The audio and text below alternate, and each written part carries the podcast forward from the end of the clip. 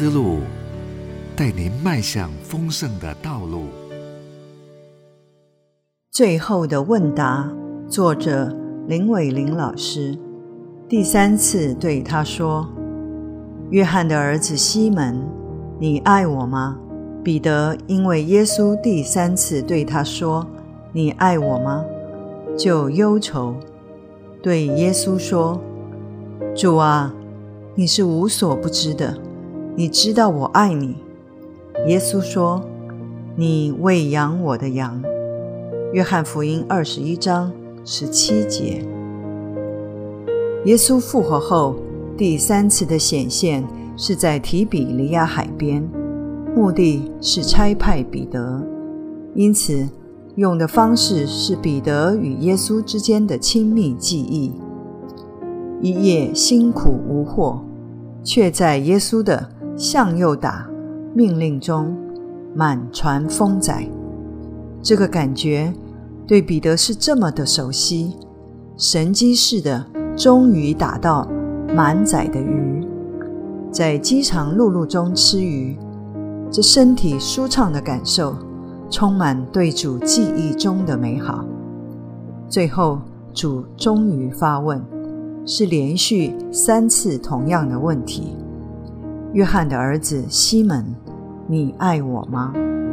彼得一生服侍，最后是倒挂十架，在尼禄王的逼迫中，这正是以领袖与榜样之姿，固守群羊的结果。应验了他对主所托付的承诺。这当中的力量，并非完全来自责任、信念或男人领袖当有的担当，甚至不是一种被爱的报恩。虽然以上全都涵盖，但中心的理由，却是他已然能够爱他的主，他的神，爱主。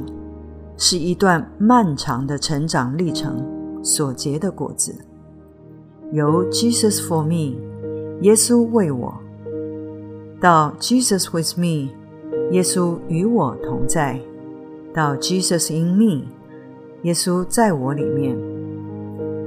他终于活在耶稣复活的同在与爱中，印证了彼得终能不断活在圣灵的喜乐里。不论是顺境或逆境，耶稣完成对彼得的门训，是使他不但知道自己的被爱与价值，且是真正能爱主，并能承担托付与使命。这正是属灵操练的目的，在被爱的体会与明白自己罪性的认识中，跟随基督。经历死与复活，是子爱父，以至于顺服蒙福的一生。人能做出放手自己生命的祷告，是因为完全融入了耶稣的生命。人能爱神是个神迹，是上帝工作的完成，非人自己所可能。不能爱人，岂能爱主？不能爱主。又岂能为主的羊舍命？主啊，愿你引导我经历彼得所领受的爱。